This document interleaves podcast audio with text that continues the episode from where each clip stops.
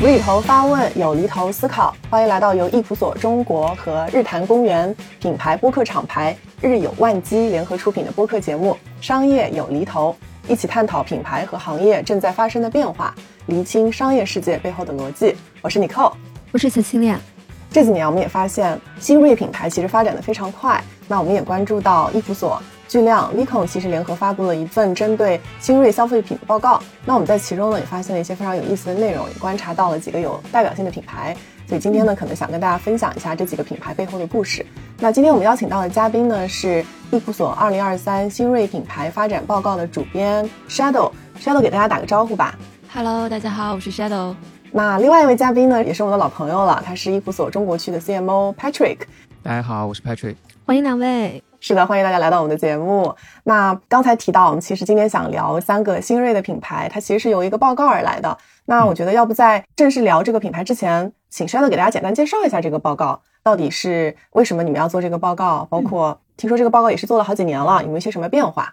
其实大家，尤其是说在疫情之后，二零二零年之后。嗯也随着直播电商的一个发展，我们会发现咱们生活当中出现非常多在国内成长起来的新的消费品牌。嗯，那比如说大家所熟知的完美日记呀、橘朵呀，嗯，拉面书啊什么的，是吧？哎，对，是的。然后包括吃的，然后穿的、用的，还有像咖啡三顿半，对，三顿半，嗯，这些都是大家目前这几年大家耳熟能详的一些品牌。嗯，那。其实大家也能发现，就是刚才提到嘛，它是趁着直播电商的东风起来的，所以很多它是靠营销的一个方式，比如说可能在某某大主播的直播间看到了这个推荐，让他去购入了，然后去使用了，然后从营销端起家的。那这样生长起来的品牌，它也面临着一个问题，也就是它的产品质量是否跟得上它的营销力度。嗯，那我们也发现新锐品牌它一批一批洗牌的力度也蛮大。嗯嗯，那。我们作为中国的品牌，肯定是希望咱们自己也能够成长出来，像欧莱雅，或者是说达能啊、佛恒氏啊这种类型的大企业的，对吧？嗯，那一个新的一个品牌，它想去成长为一个很优秀的啊、很知名的跨国的企业，或者是说这种百年的老品牌，我们肯定是要关注这个品牌的长期价值的。是的，嗯，就是不仅新锐品牌是要说有新品牌，还希望他们成为国际顶级大品牌。对的，是的，是的。所以这个报告你们是追踪了好几年吗？对，追踪了大概有三年的时间，从二零二一年开始，二零二一、二零二二到二零二三，我们现在已经连续追踪了三年了。嗯，那这个新锐品牌，因为我看到有一些我们耳熟能详的一些品牌有上榜嘛，那大家也会比较好奇啊，就是背后的一个评估体系大概是什么，是怎么被选上的？咱们用一个比较通俗的话来讲，标准就是他花了多少钱去做营销。啊，或者是 说，那他花这个钱之后，消费者到底认不认可、买不买单、喜不喜欢？嗯，钱有没有白花？哎，对，是的，有没有白花？所以它其实就是两方面嘛，品牌的经营力，还有就是品牌的认可力。经营力就是咱们刚才讲，你花了多少钱去投啊？比如说投这个直播电商，然后投这个营销的费用，然后消费者愿不愿意与你生产的这些线上的内容去进行互动？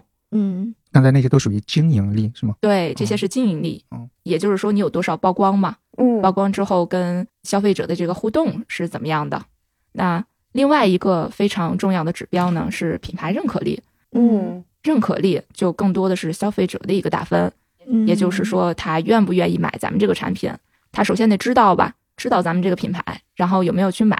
愿不愿意推荐？哎，对，推不推荐？嗯。愿不愿意再去复购等等，这就属于咱们品牌心智方面的品牌认可力啊。所以我理解，其实这个评估体系就是一个是从运营营销的角度去说，然后另外一个就是从消费者端这种消费心智的角度去说。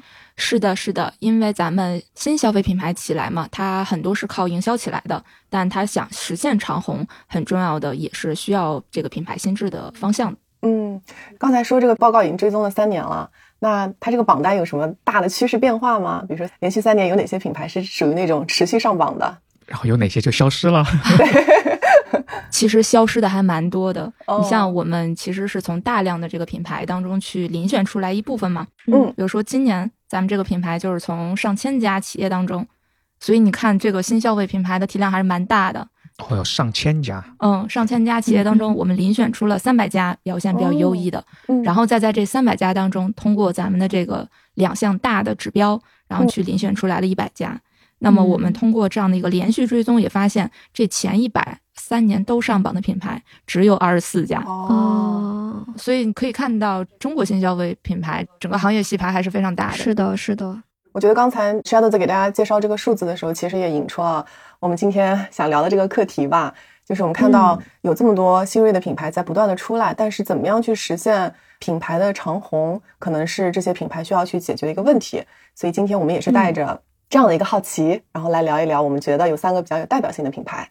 那其实今天呢，我们也是选择了三个赛道嘛，分别是美妆、酒饮，然后还有运动。我们也从每个赛道分别去选择了一个比较典型的一个新锐品牌。嗯那今天其实我们第一个想聊的赛道就是美妆。因为美妆，我们也是经历了最近这三年的起伏嘛。那美妆行业呢，它和这个消费者的理念都相信发生了蛮大的一个变化的。嗯然后再加上国货美妆，它现在崛起也是一个比较重要的时间点嘛。也出现了一些比较了解国内消费者呀，然后比较擅长于做细分市场的这些新锐选手。所以呢，今天呢，我们就想请 Shadow 来帮我们去挑一个比较典型的选手，来更加深入的分析一下。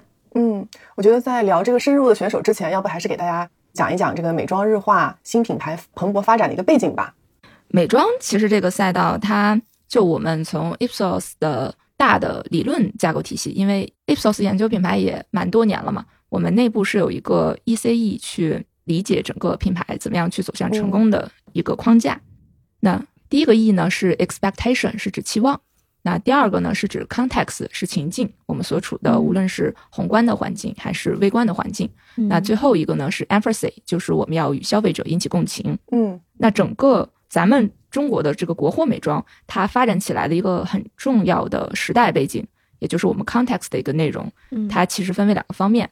那第一个呢是说，我们现在大家都能看到，整个的国潮国货的这个氛围是嗯非常的浓烈的。是的，这个其实大家可能都会有些体会啊。然后，因为随着咱们整个国力的一个增强，经济水平的逐渐的一个提升，那我们生活的这个方面，其实在很多方面是比国外都要便利的。对，嗯所以其实民族自信心它是有一个极大的一个增强的。嗯我们也非常的相信我们自己呢，中国呢，在这个沃土里面会成长出自己的一个品牌，所以消费者是非常愿意去尝试的。它是有一种民族自豪情节在里面。是然后就觉得这个民族的就是世界的，民族的可能是更好的。哎，对，是的，他就会产生一种非常强烈的民族自豪感。嗯所以他就愿意用这个产品嘛，因为他觉得，哎，这是我中国造的。嗯。然后第二个方向是现在的市场发展是更加的细分化的。嗯我们大概在十年、二十年前说到护肤啊，可能大宝 SOD 米全家都在用这样，哎，我有听过这个。没错，是这样的。他不会考虑说爸爸用什么，妈妈用什么，嗯女儿用什么，哦呃，爷爷奶奶用什么，大家用的嗯都是一样的，对，品类是非常有限的。但是现在随着大家的生活水平要好了嘛，基本的生存保障之后，大家会在这个基础之上对功能提出更多的一个要求。那这样就为整个消费市场的细分化发展提供了一个沃土。而且嗯大家可能也会看到，就即使它是一个非常有名的国际品牌，它也很难做到所有的品类、所有的需求都能够面面俱到。嗯嗯那这样就是被传统品牌它忽略的一些空白，或者是嗯弱势的一些地带，就给了新兴的国货以崛起的这样的一个嗯契机。嗯，是。哎，Shadow，那你觉得，比如说在我们现在疫情之后嘛，那消费者对于美妆日化的需求有没有发生什么变化呢？嗯，其实更多的是在于情绪上的一个变化。你比如说嗯，通过数据上会发现，就是消费者可能在疫情之前，我们谈论的都是走向成功的道路啊，做大做强呀，更高更远呀，嗯。啊这样的非常大啊非常激进的一些想法。嗯。但是现在呢，因为疫情期间嘛，大家可能也没有办法出门，那么他嗯。会更多的回归本心，会关注到人与人之间的一个关系啊、嗯。链接呀，还有一个情感的一个连接，是他会更多的向内求嗯啊，去发现一些小确幸的一个快乐。嗯，那所以，在一个相对有限的一个空间和时间内，怎么样能够让自己快乐起来，就会变得特别重要。是的，让自己更加舒服。嗯，是的，嗯可能很多人会觉得啊，那疫情期间大家不出门啊，然后或者戴口罩啊，我就不化妆啦。那其实不是的，你会发现口罩妆兴起了 是啊，什么是口罩妆？画眼睛，呃，就是戴口罩哦 就画眼妆嘛，所以这个时候彩妆就兴起了嘛，反而做得更好了。所以有什么呀？刚才有提到说有有很多新功能，然后讲了赛道，我我因为对这个领域完全不了解，就有什么明星品牌或者什么新功能是在市面上在出现的？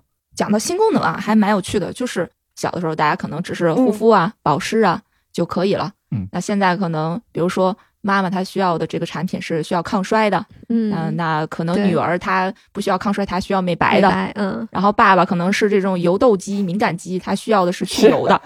那大家的这个方向其实都不一样，这是从功能的需求上啊。嗯另外，可能这种品类上，那之前咱们脸可能都顾不过来呢，你可能很难说是去我再保护一下头发，然后做一些头发的精油，可能嗯也比较少。现在可能各种各样的都会有。那随着你彩妆的兴起，那么另外一个品类它势必也会起来，就是卸妆油嘛。嗯对，那既然说到了卸妆油，我们要不就聊一下 今天我们挑的这个比较有代表性的品牌吧。它其实是竹本，那可能啊有一些听众也不一定听说过这个牌子，要不 Shadow 还是给大家简单介绍一下这个牌子的一个基本的情况。呃，竹本它是一个国货品牌，并且它是主打一个成分是纯天然的植物萃取的，做这个方向的，现在已经升级为芳疗护肤的品牌，所以它其实也是带有国潮成分和氛围的嗯这样的一个特色的美妆日化品牌。它它做什么产品？刚才说卸妆是吗？对它的这个爆品其实是做这个卸妆油出来的，哦，那其实我有一个问题特别想问 Shadow 啊，就是在我们看到新锐品牌的这个报告中，其实有非常多的这种国货美妆日化这种品牌，那为什么主本会引起了你的注意力呢？这个品牌它其实是非常典型的，呃，以爆品然后去打全品类的这样的一个典型。那提到爆品，它其实是切中了产品小精细的这样的一个方向。嗯因为咱们刚才也提到了，说整个国货美妆它能够起来，有一个非常重要的微观情境是消费需求正在走向细分化。，嗯那么主本所在的这样的一个赛道，我们也可以想一下，有哪一家的化妆品牌或者是美妆日化品牌，它是做卸妆产品特别有名的吗？卸妆产品，感觉之前有做卸妆水的，好像哦，有一个卸妆水叫 B 开头的贝德玛啊，对对对对，对是这个是是贝德玛，但卸妆油好像没有。卸妆油品类比较分散，嗯卸妆膏可能就是巴尼兰，嗯，韩国的这个牌子，所以其实大家也可以看到，大的这个头部的品牌，大部分做的是这种护肤类型的，嗯或者是普通的日化，就洗发水啊，然后精油啊、香氛啊这种类型的。嗯那所以其实竹本它能够做起来，它首先打爆的一个产品是它的这个植物基底卸妆油。嗯就大家一提这个卸妆油，那可能想到的国货里面，可能就会想到这个竹本。嗯，那它也是切到了很多品牌不太看重的一个方向。哎，说到这个，我正好就想到，就是关于就卸妆油小精细的这一点。嗯因为前几天我在去逛街的时候，看到一个集成店里面，我就会发现卸妆的产品，甚至不只是卸妆油、卸妆水和卸妆膏，还会精细到卸妆棉签，然后卸妆刺抛，就它那个刺抛就像一个小盒的咖啡液一样，一盒一盒的，还有卸妆湿巾等等，就特别特别多。哇，对，所以它其实它是满足不同场景下的一个需求，是而且它也满足了不同的消费者的这样一个肤质。那比如说，这个消费者不是一个浓妆的一个、嗯一个选手吧，他可能用卸妆水就已经足够了。嗯但他如果是一个经常化面部彩妆的，他可能就进一步的需要这个卸妆油啊，或者卸妆膏。是那或者出差的时候，这种刺抛或者湿巾，那其实竹本它就打到了这个卸妆油的一个赛道。嗯那这个卸妆油呢，它又以植物基底去切的时候，它其实也是切中了当下的一个很大的一个风口，叫做成分党。嗯，嗯成哎，我理解你说的植物基底，它就是以植物提取物为原料，或者说主要成分去做的这种产品吗？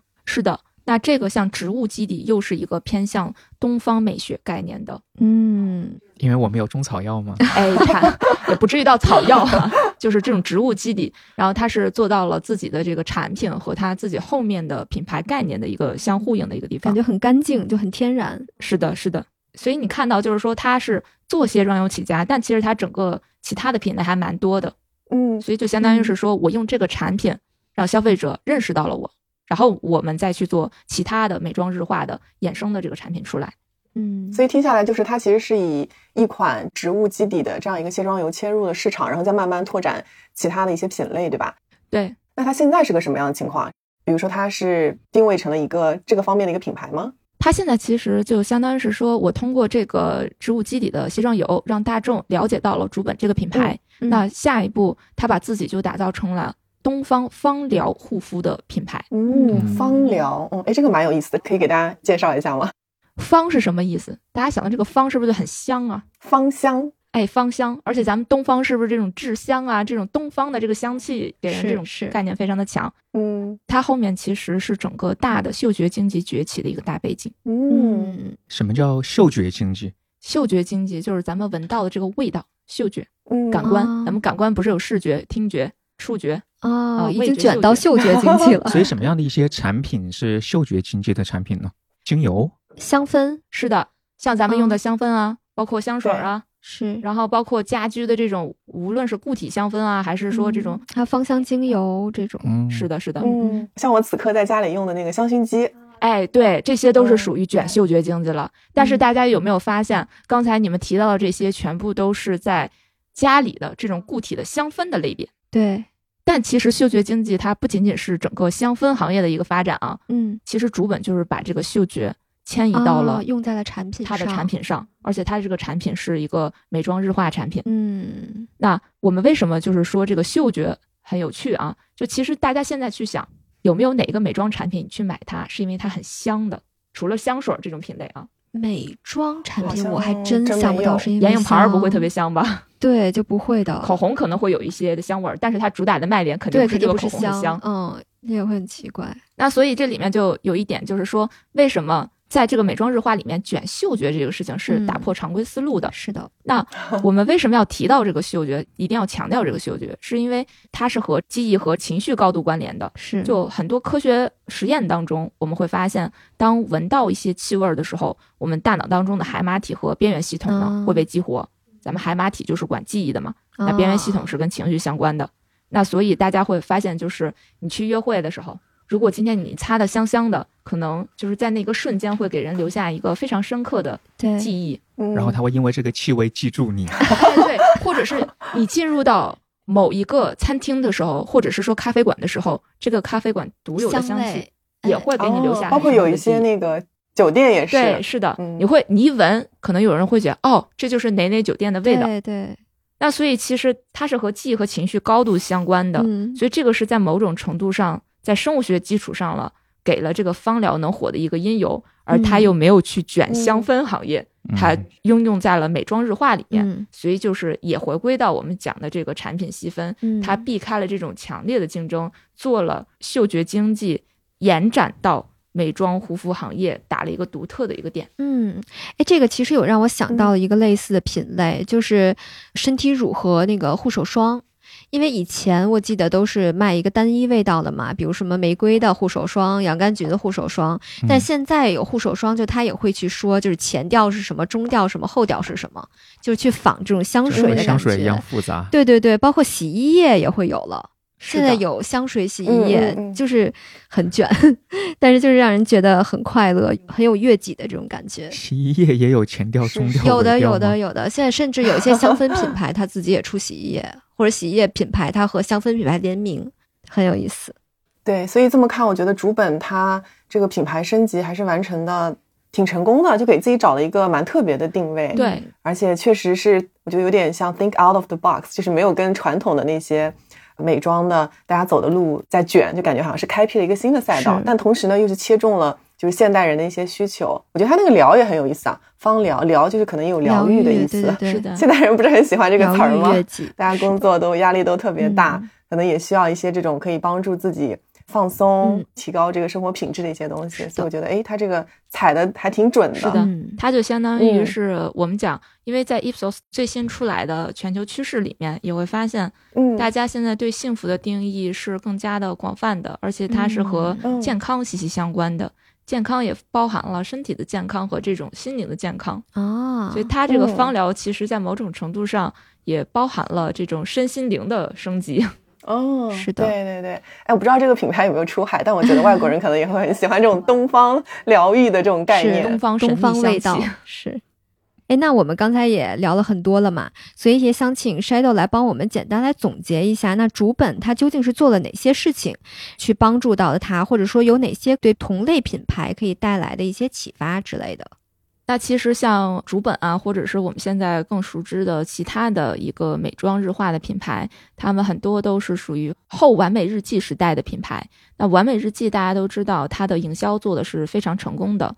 但是如果是新锐品牌，它想成长为一个长红的品牌，那么一定要完成从营销驱动到产品驱动的转型。产品嗯是硬道理。是是，那第二个就是我们可以从主本的身上学习到，一定要做一个爆品，从爆品切入到品牌升级，实现全品类扩张。嗯这里的爆品强调的就是要找到自己优势的、还未被占领的小精细起步的市场。嗯，理解理解。所以我其实可以总结为，就说并没有所谓的一个，比如说万能钥匙之类的。那一个品牌它一定要去找准自己的定位，然后要去产品驱动，它才有可能有这个先人一步的机遇来完成这个爆品的破圈。对，嗯要先脱颖而出，再做大做强。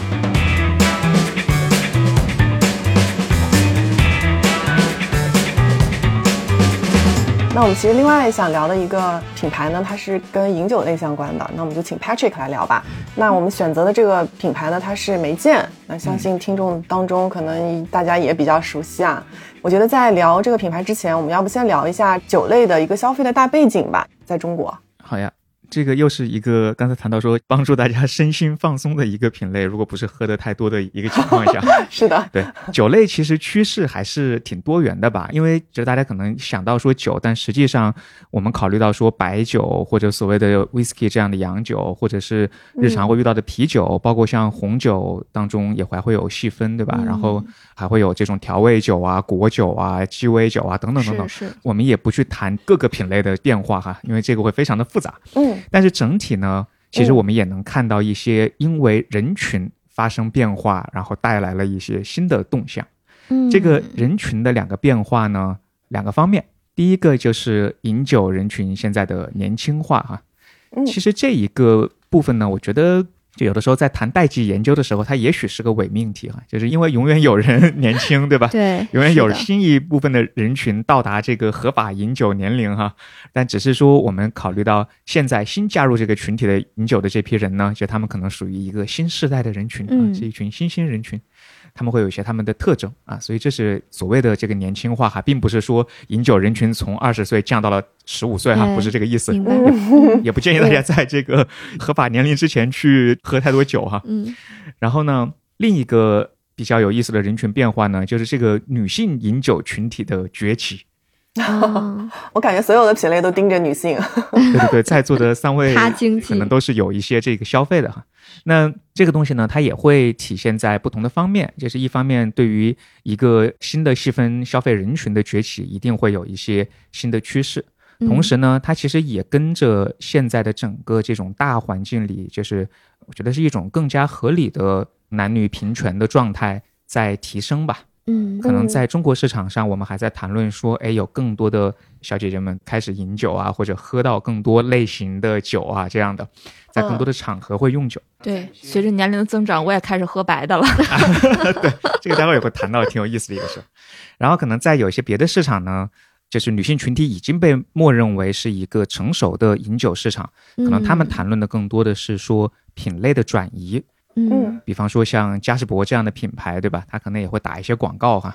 在一个这种灯光特别酷炫的氛围、非常热闹的酒吧里，人潮汹涌啊，服务生呢就举着一个银色的托盘啊，然后这个托盘上就有一杯五颜六色的鸡尾酒，就大家能想到那个场景哈、和一杯很典型的这个绿瓶的嘉士伯的啤酒瓶，然后就端到一对正在相谈甚欢的年轻男女面前，然后就自动的把这个鸡尾酒呢啊，交给这个女生，把这个啤酒呢就递给这个男生。明白了，典型的刻板印嗯象。啊，对对对，然后呢，这个广告里呢这两位接过这两瓶酒的男女呢，就笑了一下，然后就把这两瓶酒换过来互了。换了啊。他们在谈论的就是说，其实，在这样一个市场里，更多的是说，其实女性也可以去喝一杯啤酒，然后这个男性也可以喝一杯五颜六色、酸酸甜甜的鸡尾酒，对吧？哎，就不被性别定义。所以其实也是有这个大背景在这里。其实我们身处的中国市场吧，女性饮酒者的这个数量也在上升哈。嗯所以其实首先就是这两类人群的变化。嗯嗯人群的变化呢，就一定会带来一些消费特征的一些演变啊。嗯那其实可以大家想一想自己的一个状况是怎么样的。嗯借用一句话哈，这个话挺有意思，就是说现在的大家习惯于是在聚会上蹦迪，在酒局里装死啊。就一方面可能为什么大家在聚会上蹦迪啊？放松啊，对，就大家现在压力都很大，对吧？工作也很紧张，然后工作时长可能也很长。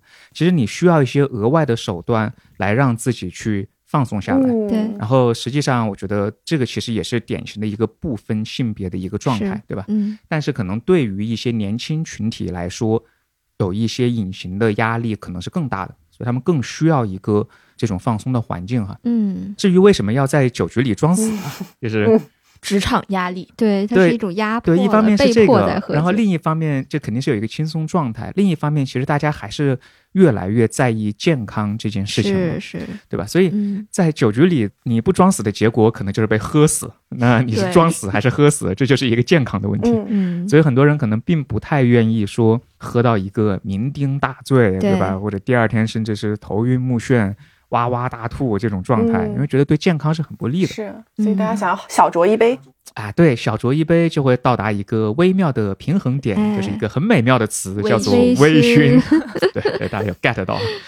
对，所以就是这个时候，就大家会追求一个微醺的状态，而且可能会嗯希望这个酒呢也能带来一些愉悦感啊，就是带嗯来一些更多的乐趣。嗯所以在这样的一个环境下呢，在整个饮酒市场就有一些新兴品类就冒了出来了，或者是说传统的小品类变得更加强大。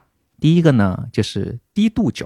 啊，传统的白酒可能都是四十多度啊、五十多度啊，对吧？包括我们可能看 whisky 也是典型的呃 tequila 呀、vodka 呀太烈了，啊，都是典型的高度酒。这些酒一杯下肚，你可能就感觉到这个热 气往上直冲这个天灵盖，然后往下就是顺着那个喉咙一直辣到胃里去，对吧？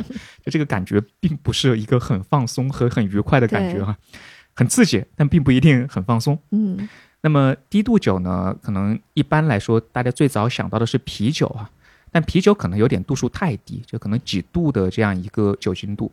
嗯那么会有另外现在在其中的一个新的这种品类呢，更多的是在十来度的这个酒精度的一个感觉。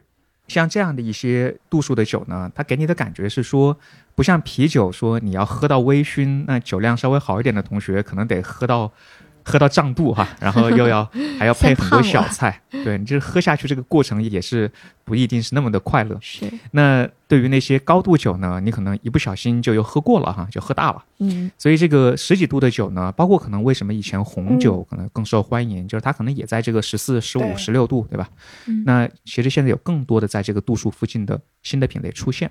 所以第一个就是我们说低度酒更受欢迎哈。嗯那还有一个呢，就是调味酒变得更受欢迎啊、啊，就是因为传统的高度酒的味道其实是追求的的，对另一种嗯东西嘛，对吧？我们说是白酒里你是说要酱香的那种嗯味道，还是 whisky 里所谓的这种泥煤味，对吧？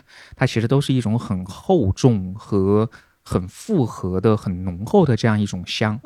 它不是一个说很容易一开始对于初进入这个品类的消费者来说很容易接受的一个嗯味道啊。没那么友好。对，不是那么友好。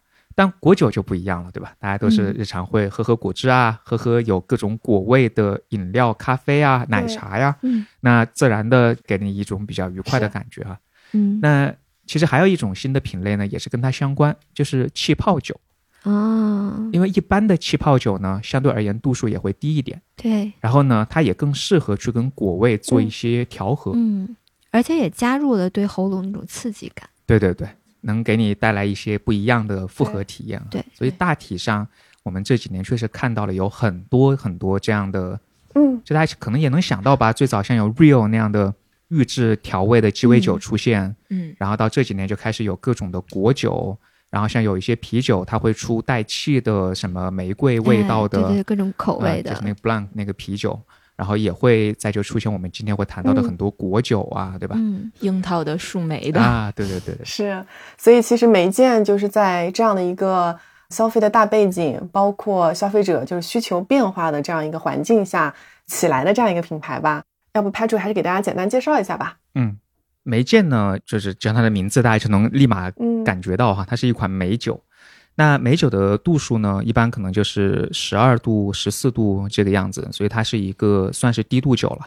然后它的价位呢也不算很贵哈，对可能就是小几十块钱就这样的一个价位，就是还是嗯很能够接受的，作为日常的一个饮酒选择。是是，它来自于一家公司，这个公司叫做江记酒庄，它是重庆的一家公司。不知道大家有没有感觉到这个名字有那么一丝丝的耳熟哈？江小白吗？对，它其实和之前非常非常火的这个不知道该怎么定义啊，也算新锐品牌吧，白酒的新锐品牌江小白是来自于同一家公司的。所以其实这也是一个挺有意思的关联哈、可能是两个大家日常不会联系起来的单品，但它们其实来自于同一个公司。那这个梅见为什么成功的引起你的注意力呢？有两个方面吧，第一个确实是说它真的卖得很好，就是嗯。可能在像天猫啊各种这种购物节的时候，在果酒品类里，它经常是能够做到这个第一的位置哈，嗯。所以它确实是一个很值得注意的品牌。那另一个事情也是提到，就说在整个酒类最近这几年的发展趋势里，就刚才咱们谈到的人群变化、需求变化，对吧？品类变化，那其实梅见属于是完完整整的站住了每一个风口，嗯，抓住了每一个新兴的消费人群和进入了每一个正在成长的赛道，所以呢，它其实是非常有代表性的这么一个产品吧。嗯，嗯你觉得这个梅见的发展，比如说它有没有去借鉴，比如像日韩市场的一些酒类的发展？因为其实，在那些市场、相对来说就更加发达一些嘛。是，你觉得这块会不会有一些可以借鉴的东西呢？其实大家如果去看梅见这款酒，就如果大家日常喝酒、嗯或者对于各种美酒或者 whisky 有一定了解的话，可能会觉得梅见第一眼看上去，你会觉得它是一一瓶日本酒，对吧其实其实我第一次见到它的时候，我以为是一瓶日本的美酒，哦因为嗯，其实，在美酒这个品类来说，在日本出现的是挺早的。对，哦，对，所以这里呢也是可以引入一个挺有意思的概念啊，这个概念叫时间机器嗯 （time machine）。那 time machine 其实是指说，对于同一个产品吧，或者同一个品类，它在不同的国家，或者是说所谓的不同市场，因为这个不同市场有的时候也是，比如说一线城市啊、二线城市啊，对吧？或者嗯。东部啊、西部啊，嗯。在不同的市场里，它的发展速度和被接受速度是不一样的。嗯。嗯。所以呢，可以去通过借鉴一些发展的比较快的市场的嗯。现在已经在发生的一些趋势呢，然后把它推演回一个在这一个品类上嗯会晚一段时间的半年或者两年这么一个状况的市场里去。嗯所以这叫先火带后火嘛。嗯，可以这么说哈，尤其也是东亚市场，对我们的参考性可能会更强一些。对，这个里面就涉及到了说，时间机器在不同的这种品类里，哪些市场会领先于哪些市场啊？就可以简单的举一个例子，比方说咱们自己国家吧，就我们一定是在某个方面非常领先的哈。那首先大家可能会想到，电商啊，对移动电商，特别是对吧？就所有的移动电商、移动社交，我们其实是走得很靠前的。是的，嗯才会有一些企业家会说出我们是不是照抄 WeChat 就好了，对吧？就照抄微信就好了、这样的话哈。那实际在另一个方面，也许在今天，可能新能源车当中的有一些东西嗯，也是在引领着其他市场啊。是然后包括曾经我跟尼寇在丽娜节目里有聊过的，说像这种网文，对吧？对对对，太火了，国外这个修仙网文在国外太火了。对我们的这种爽文也是嗯远远领先于像拉美市场，对吧？所以嗯这是有不同的一些特质的。那在食品饮料和口味嗯这几个方面呢，嗯其实日韩市场经常会领先中国，或者说提前中国，半年甚至到两三年这样的一个状况。嗯嗯。就大家可以回想一下，有一些经典的味道或者产品来自于日韩市场，比方说最早的抹茶，嗯。在日本市场可能已经是一个高度成熟的一个东西了。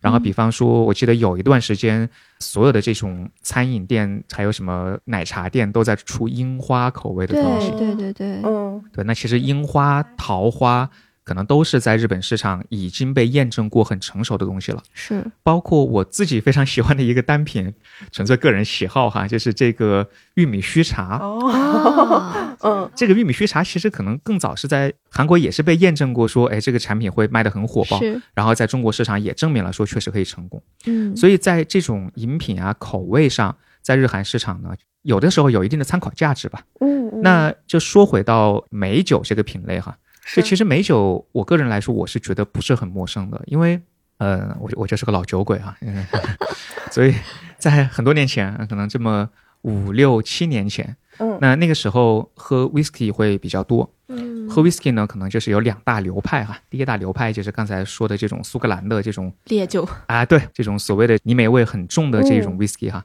那另一种呢，也是一种说很好入口、很清香的一种 whisky，它们的典型产地就是日本。嗯，那我们在日本就会看到有很多这种其实质量非常高、价格也非常高、非常好入口、纯度也很好的 whisky，对吧？嗯。而且呢，就因为日本的这些 whisky 呢，它本身的产量其实是没有苏格兰那么大的，没对，它又比较容易进口到中国市场。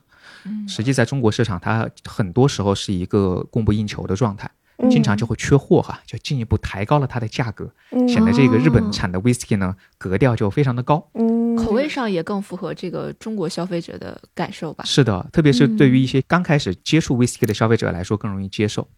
那这就产生了一个连带效应，就是这些 whisky 酒厂呢，其实他们也做一些美酒，差异这么大的吗？对，也就是这种低度的酒。因为其实有很多美酒是 whisky 打底的，哦，是这样子，对对对，嗯其实有一些美酒是 whisky 打底，比如说我们去看这个明石性的美酒啊，它就是一个 whisky 打底的一个美酒。哦，然后如果你们去看明石性那个美酒的瓶子，跟梅见嗯几乎是一模一样的。它那个拱形的那个造型，其实就很像一个 whisky 的一个瓶子。对的，它的瓶装也是一样的。嗯所以嗯日本的大的 whisky 酒厂去做美酒呢，一方面有刚才提到的这个原因哈，那另一方面也确实是有其他的几个因素，就说日本的 whisky 因为它比较清甜嘛，对吧？嗯所以它本身就不像说苏格兰的 whisky，它本身就是会做一些复合型的饮品的调味饮品，比如说日本的 highball，、那就是兑苏打水、气泡水。嗯那甚至你可以做各种调味的 highball，你用可乐也可以，对吧？你用各种带气的饮料都可以去做 highball，、嗯所以他们是有这个传统，拿它去做一些调味酒的。所以它转到美酒其实不是一个很奇怪的选择哈。嗯那同时对于他来说呢，美酒也相对它的那些高价 whisky 是一个更平易近人的产品吧。我觉得至少是我还能喝得起的一个产品。可以在家里喝一喝的。对对对，所以又比较容易说去触达一些新的人群，比如说女性消费者可能会觉得它更好入口啊。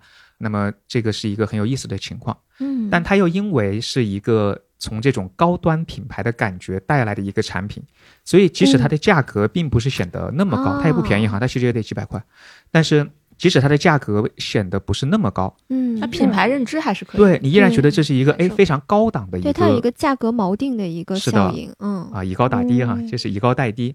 你会觉得它是一个非常高档的一种酒，所以嗯你不会因为它是一个低度酒、一个调味酒，然后你去选择它，对吧？比如说你你的朋友在喝一瓶山崎的 whisky，而你嗯选了一瓶山崎的美酒，并你并不会觉得说，哎，我这个格调是跟不上的。嗯所以哦其实，在心理上，它已经产生了这样一种锚定了。所以日嗯本的这些美酒呢，其实是卖得很好的。嗯在中国的前几年，可能五六年前疫情前，在酒吧里我们就会看到说有越来越多这样的，就是 whisky 吧哈，越来越多这样的美酒在出现和脱销。那个时候的哦日本酒，其实在北京是有很多代理经销商的嘛。嗯嗯他们其实像有货的时候，都会专门去跟各个酒吧确认说你们要不要，因为经常它处于一个缺货的这么一个状态。哦，哎，这个今天很长知识哎。那我忽嗯然间觉得，就是那对梅见来说，他做这种瓶身设计，其实也是很聪明的一种方法，就会让大家觉得梅见很拿得出手。是的，然后他也在社交场景中会有一种社交货币的感觉。是的是，的，是的，哎，那我就还有一个好奇的点啊，就是你们刚才提到就山崎这个品牌嘛，那它是做 whisky 起家的，然后嗯后来去做了美酒的这个品类。那山崎是一个很知名的品牌嘛，那为什么我们国内的这种头部的酒类品牌，比如说像茅台呀、像五粮液呀，为什么没有一个出现像梅见这样的这种成功的年轻化的嗯小产品？我觉得这是一个非常好的问题哈，就是嗯可能也值得提给传统酒厂哈。但这个问题可能是多方面的，就是既有产品侧、人群侧的原因，也有渠道侧的原因，我们就都稍微的浅谈一下哈，尝试着去解析一下。从这个产品角度本身来说呢，其实刚才我有有提到，就说日本的 whisky 它本身的特色是适合做一些调味的，这是他们的一项的一种传统。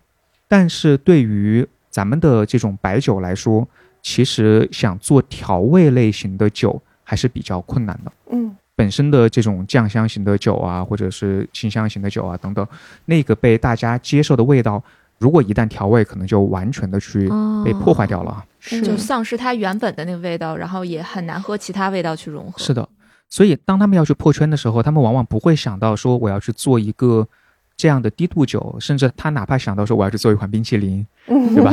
对，茅台可能说我我会做一个茅台的冰淇淋，他还是要保留它的那个原味。嗯，所以这是本身产品的一个可能是一种限制吧。嗯明白。那么另一个其实也跟人群相关，就刚才谈到的说喝 whisky 的这些人群，包括日本喝 whisky 的这些人群，其实也很多是很年轻的人嘛。嗯，然后呢，他的这个饮用场景很多时候也就是在 whisky 酒吧，嗯或者就是在一些一般的烧鸟店啊等等都会有。嗯它是这么一个场景，大家可以先想象一下哈。但是咱们的白酒饮用人群和场景似乎就有很大的差异。首先呢，就是咱们白酒的饮用场景更多是一种酒局，对对吧？或者这种大型的聚餐聚会嗯是里面的一个核心哈。那在这个里面，另一个特点就是大家会发现。一直有一个争论哈，就大家说年轻人都不喝白酒了，然后这个反对的意见就是说，那只是因为他们还没有到年纪还，没老。对等他们到了喝白酒的年纪，他们自然就会开始喝白酒了哈。我其实也不知道这是不是一个成立的论调哈，但我个人来说，随着年龄的增长，白酒确实逐渐出现在了我的酒单上。Shadow 刚不也说确实他在喝？然后，当然这也有可能是另一个原因造成的，就是说，我们想一想，这个品类是怎么拓展新人群的？它其实是靠的老带新，对吧？对，嗯进入这个场景了，嗯对你一旦进入了酒桌的这个场景，就是刚才说酒局装死的那个场景，嗯，那么自然会有老的消费者来带年轻的消费者嗯去学习这一个品类。对，会有这个触点。但是一个刚毕业的大学生，他可能很难有这种机会这种酒局上的触点。是是的，所以也许就是说，在这样的一个场景和人群的限制因素下呢，他们其实并不需要去做一款年轻的酒，他们只需要等到年轻的消费者逐渐成熟，嗯然后被老一代的消费者给影响，嗯并且学习和接受这一种中国传统美味。对，所以这个可能是人群上的一种限制。嗯但是其实商业往往并不是这么直白吧，嗯嗯就是它也不是说都是大家立马能够想到和看得到的东西，有一些也是我们大家容易被忽视掉的一些东西，比如说在整个快销行业非常重要的就是销售模式和销售渠道。嗯，说到这个渠道，你觉得梅见有做哪些不一样的事吗？我们还是谈一谈，就说梅见，然后谈谈日本 whisky，然后谈一谈中国的白酒啊，嗯这几个不同。其实中国的烟酒的经销是一个非常不一样的体系。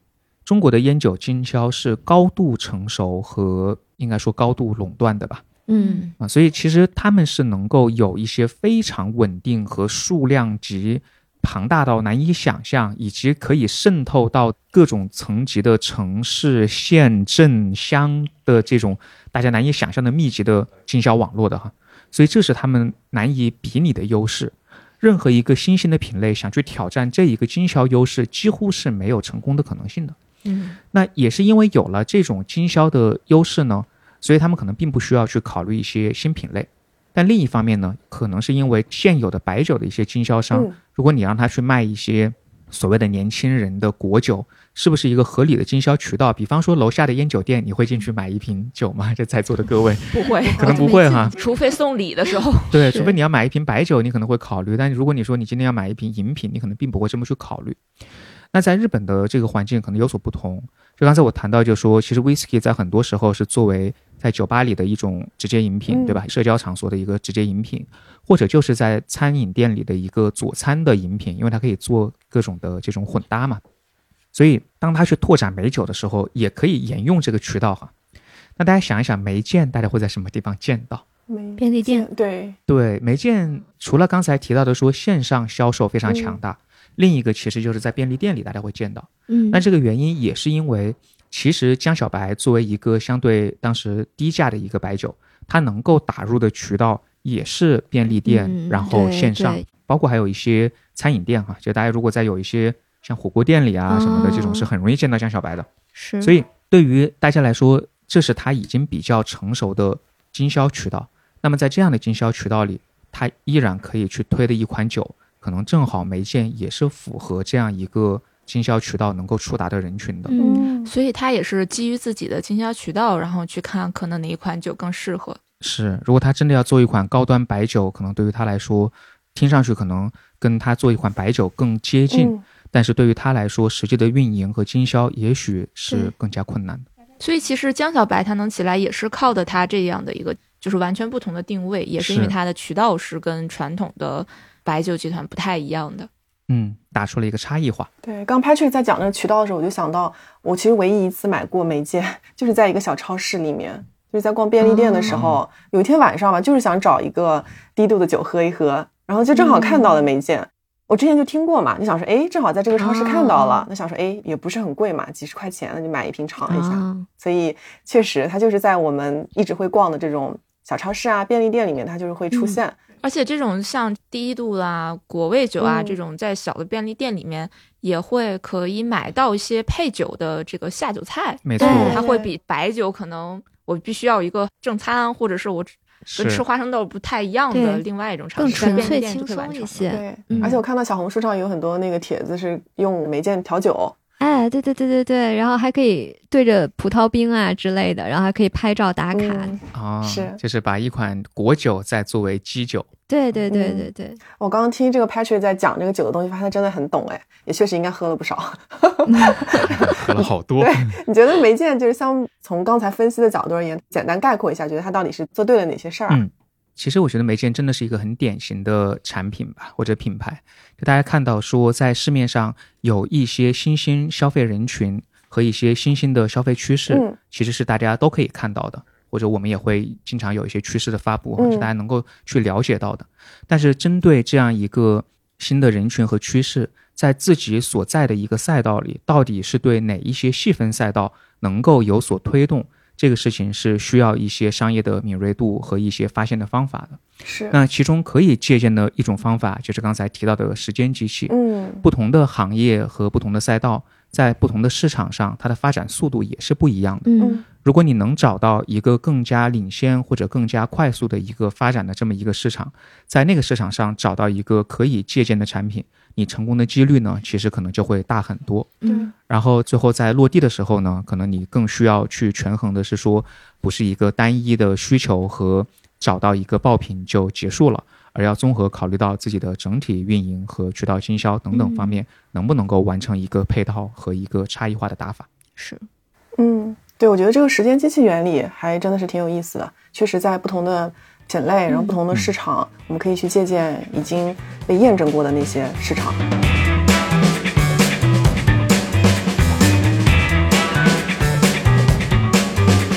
那再往下聊，我们来聊另外一个也比较感兴趣的一个品牌吧，大家也应该会非常的熟悉，是一个运动类的品牌，叫 Keep。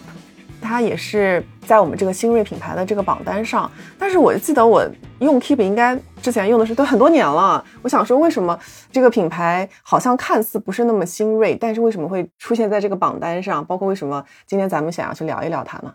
首先啊，就是感觉上对这个 Keep 感觉它已经出现很久了，但说明 Cape 这个品牌知名度做的还是不错的，哎 确实啊，嗯还是不错的。但实际上它也就是成立于二零一四年嘛，相对来讲哦还是一个比较新的哦发展期的一个到十年，公司，不到十年。嗯，所以我们把它放在这个新锐的品类里面。嗯，那么另外一个，为什么今天咱们会探讨这个 Cape 呀？刚才也提到，就咱们整个的新锐品牌报告已经做了三年的时间了是，Cape 基本上属于在今年的时候有一个非常大的一个跨越，就是比嗯它刚上榜的时候有一个比较大的一个进步。哦然后所以它非常的亮眼，尤其是在刚才咱们提到的品牌认知力的这个方向，它在用户心智嗯方面做的还是不错的，它的这个得分还是很高的。所以它在去年的一年里排名大幅提升，是吗？是的，是的。哦，你想，其实运动品牌的这个行列的新锐品牌并不是很多啊，嗯就在咱们的这个报告里面，表现最好的行业其实是美妆啊、日化呀，还有食品。嗯，但是 Keep 能一己之力就是力压群雄，嗯，它在数值上的表现还是非常优异的。嗯嗯明白。我觉得 Keep 这个牌子确实挺神奇的，就像刚才 Shadow 讲，它是一四年成立的，然后到现在应该是已经完成了八轮的融资，嗯，所以我觉得咱们要不先来聊一聊 Keep 它到底做的是一门 什么样的生意？大家上一次用 Keep 都是什么时候啊？还记得吗？我可能是今天吧。哦，真的啊，运动小达人，可以可以。Shadow 呢？我虽然今天来讲 Keep 啊，但其实我是一个非常懒的人，我不是非常的热爱运动。所以上一次我去使用 Keep 的时候，可能是两年前，我想减肥，想看帕梅拉的课程，哦下载了 Keep，成为了他的用户。我觉得我跟那个 Shadow 刚好相反，就是我其实不太懒，我基本上每天都运动，但是我不太用 Keep。然然后 Patrick 呢？我我应该居于 Shadow 和 Cecilia 中间吧，就是我觉得我最 近用可能两三周，嗯，就是我也挺懒的，你用它做什么就做一些很简单的训练，各种平板呀，啊？我甚至都不愿意做波比跳，因为 太累了 好累。对，所以我会做一些相对而言，我觉得我能够坚持下来的东西，而且我不会做很久，就可能一周我也就用个两次，一次做个二十分钟，那就是就是我的极限了。然后我其他的运动可能还是在踢球啊什么这样一些户外的运动上。可以可以，你已经是咱们四个里面排第二用户了。所以看，在咱们这个小小的录音间，四个人当中代表了四类不同的这个用户。是啊，很神奇。哎，所以那要不 Shadow 给大家简单介绍一下吧，就是 Keep 的 overall 的一些情况，嗯觉得他是做的到底是一门什么样的生意？提到他做的什么样的一个生意，其实我们能够看出，就是刚才咱们去聊大家去使用 Keep 的这样的一个体验啊，嗯我们简单的去拿就是大家都能听懂的话来讲，嗯就是可能运动的人他不嗯一定都会选择 Keep，、但是在 Keep 使用进去的这个人呢，他一定会成为他的忠实的用户。是，所以其实 Keep 他在做自己的这个用户留存的这个挖掘以及营造整个社区生态的时候，嗯，他是非常优秀的。那这个也是跟他就是从大家一开始认为 Keep 可能仅仅是一个做这种课程的、嗯健身课程的。嗯这样的一个平台，它慢慢已经实现了自己的品类拓展，去往大运动品牌的方向去发展了。嗯，那所以它现在整个来讲是健身社区，然后加迪卡侬加线下健身房的这样的一个状态。嗯 加迪卡侬的意思是说，就是它还有很多在卖的各种产品，是吧？对对，它其实还形成了自己的这样，相当于是说吃的东西，咱们低脂的这种餐啊，嗯嗯这配比呀，然后包括咱们运动所用到的一些啊运动器材、周边这些。嗯嗯，那 Cecilia，你作为 Keep 的重度用户，那应该是剁过不少的手吧？确实。我现在家里的那个瑜伽垫就是 Keep 的，哦我还不止一个瑜伽垫。我现在自己住的家里面就有两个 Keep 的瑜伽垫，然后我还因为好用，然后专门又买过一个送给我妈，所以我买了仨。原来 Keep 它这个二零二二年最大瑜伽品牌的这个市场份额是有 贡献了不少是。我贡献了。对，就因为刚才 Cecilia 也提到了瑜伽垫嘛，嗯，其实 Keep 的瑜伽垫已经在二零二二年是中国最大的瑜伽垫品牌了，很难想象它的市场份额达到了百分之十八点三。我还在以为瑜伽垫是一个有品类无品牌的一个细分赛道，我不知道 Keep 已经能占到这么大的市确实场份额了。确实，这个没有想到。对，它不仅是说有瑜伽垫啊，它基本上智能手环嗯也是在国内同类的这个产品当中销售也是蛮靠前的。嗯，还有这个二零二二年中国的智能单车领域，它的排名也是哦非常顶级的，非常 top 的。所以它的瑜伽垫卖得好，是因为它的营销做得好，还是说产品不一样，还是因为什么？因为我对这个品类其实不是特别了解。那那个嗯买了买买了三个买瑜伽垫的 瑜伽垫的 同学，这个我觉得我我可能只能从我自己个人的角度来分享，就是我去买它，还真不是说因为就是它广告做的有多好，其实主要是因为我觉得它的性价比非常高哦，是比较便宜。因为我自己有上过 Keepland 的线下课嘛，嗯所以有嗯体验了一下它的这个瑜伽垫，然后我个人感觉哎还不错，然后我就去网上去搜了一下。嗯就觉得，嗯，这个价格我也可以接受，因为比如像 Lululemon 这个品牌，我也非常喜欢。但是呢，它的瑜伽垫就是已经是属于就好几百然后到上千的这样一个档级了。然后我就觉得，好像从使用感上，就是并没有比 Keep 说好那么多。然后再加上说这个 Keep 的瑜伽垫，我个人感受上，无论是它的抓地力呀，还是说跟手脚的摩擦，还是说它吸汗的那个速度，我觉得都还是蛮不错的。嗯所以说，就这个性价比这一块儿是吸引到了我。价格应该也不高，对吧？一百块钱之内。对对对，小几百，哦哦，小几百，OK。好像也有一百以内的产品啊，也有嗯一百以内的瑜伽垫我其实也买过 Keep 的东西，我其实昨天晚上就买了，我买的是瑜伽砖，啊。那是什么？就是小配件、辅助工具，哦，就两个砖可能就五十块钱，我觉得就它的性价比挺高的，我就会是性价比就可以直接。买。所以那你们买瑜伽垫和瑜伽砖都是在哪儿买呢？是说在某宝上去搜索会看到，还是哦，对，我在淘宝上搜索，然后它就是会出来嘛，然后就看到 Keep 的，反正就觉得价格挺便宜的。哎，这个我跟你不一样，我是在 A P P 上买的。刚刚不是说了吗？你是那个 App 的重度用户。对对，然后还有一个原因，就是因为我是真的是卷王级用户嘛，就 Keep 嗯一共二十个等级，然后我现在是十九级，哦，是十九级的用户。我很好奇这个等级能干啥呢？就比如说我在买这个瑜伽垫的时候嘛，因为它会给我一些代金券，哦还有优惠券，所以我就可以哦拿这个优惠券直接在它商城里面买，所以其实就会比一些大促时期的，像就是某宝啊，还有一些其他平台都会便宜一些，嗯，就会觉得嗯，在 A P P 上买很不错。所以这就引出了我们的为什么 Keep 它能够做到这样的一个品类拓展，或者说大运动品牌方向。那嗯其实刚才提到电商是它很重要的一块儿。那嗯运动人群他肯定是需要跟运动相关的周边呀、配件呀，嗯然后包括括饮食的一些搭配呀，这是是电商。嗯但是他的这个电商并不是跟他整个的商业模式里面它不是割裂的。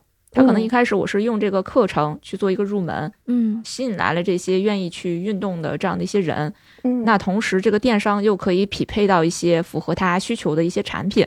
是，但是，如果是说咱们只是说一个课程加电商的模式，它可能也很难去产生一个用户粘性。那嗯这里就涉及到一个非常重要的一个概念，就是我们整个社区生态或者是社区文化的一个构建。嗯那这个又是跟刚才 Cecilia 她提到的，在 Keep 当中，它不同的会员是会有等级的嗯啊、嗯它的整个的会员成长等级的一个构建，其实也是一个非常重要的目标驱动的嗯一个动机。它会不断的给你设置新的目标，然后你达到一定的目标之后，然后它会有一些奖励，是。那这个奖励也是完全符合这个运动人士的这个用户的嗯。切实可行的一个需求的。那一方面是可能是一些实物的啊，嗯。像这种电商的工具型的这样的一些产品。那另外一个我们提到的就是社区文化构建的时候，它整个的用户氛围的打造，可能嗯。是由多种的素材所导致的。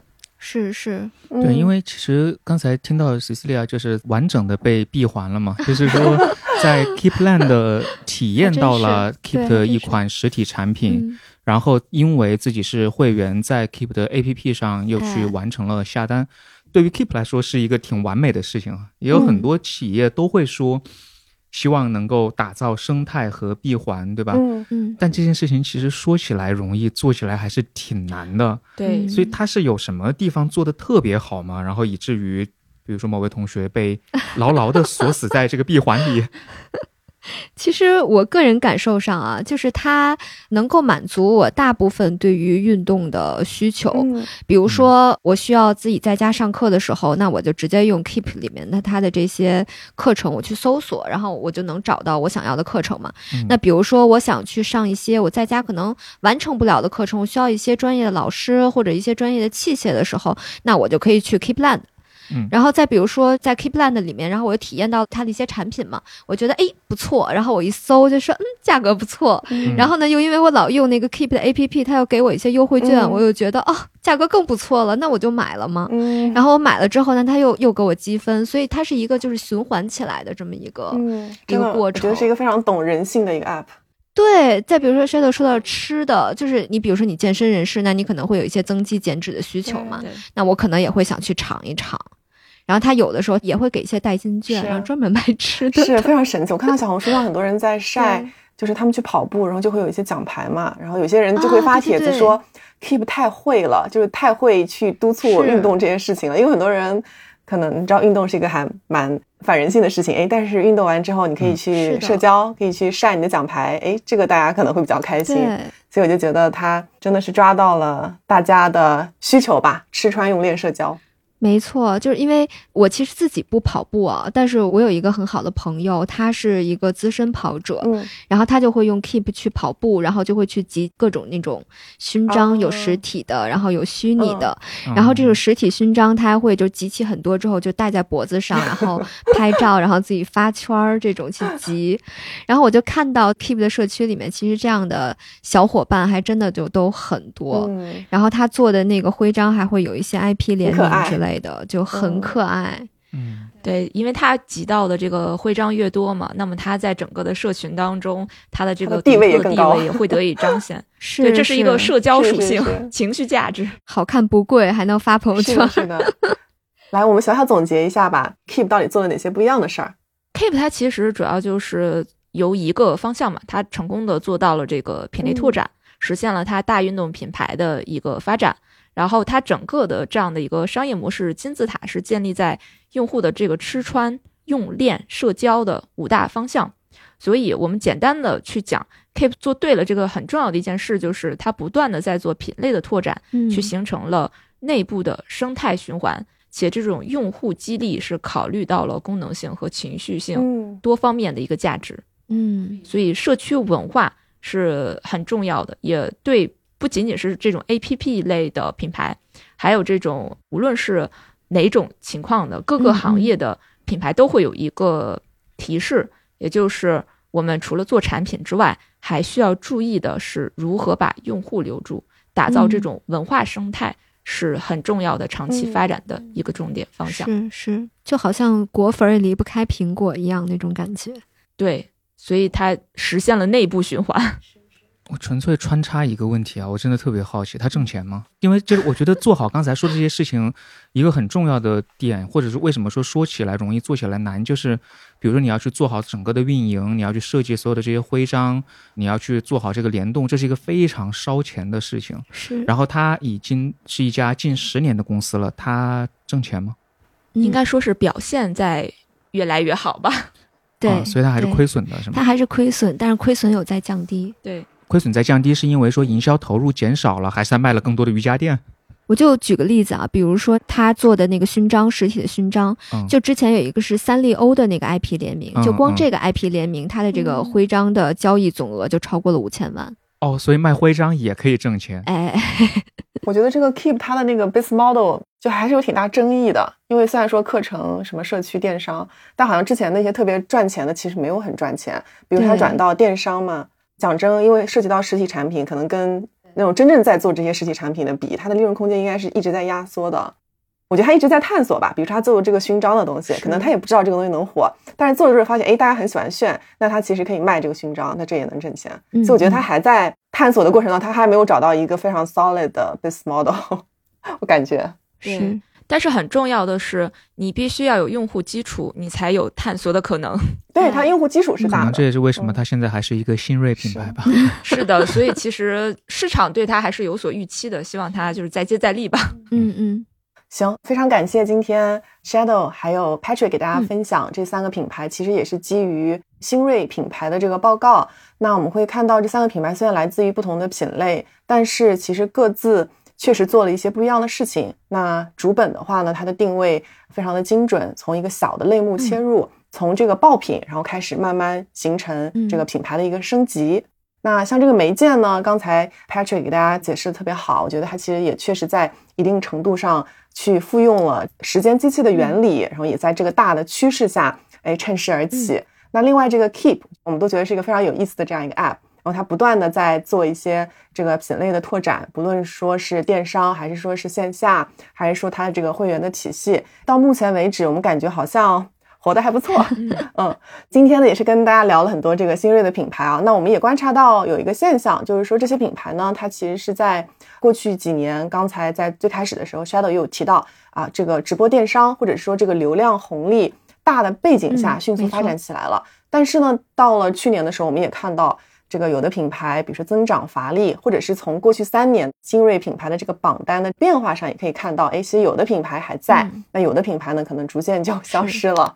那另外一个大的背景呢，就是疫情之后，那我们看到消费者的这个购物啊，包括他们的消费观念，其实也发生了很大的变化。所以品牌真的是需要去不断的思考，能给消费者带来的长期价值是什么。那这样的话，我们才能越走越远。最后呢，也欢迎大家关注易普所。Ipsos 和日坛公园的微信公众号，了解更多节目动态和商业洞察。非常期待你和我们一起探讨品牌和行业正在发生的变化。无厘头发问，有厘头思考。那我们下一期节目见。谢谢 Shadow，谢谢 Patrick，拜拜，拜拜。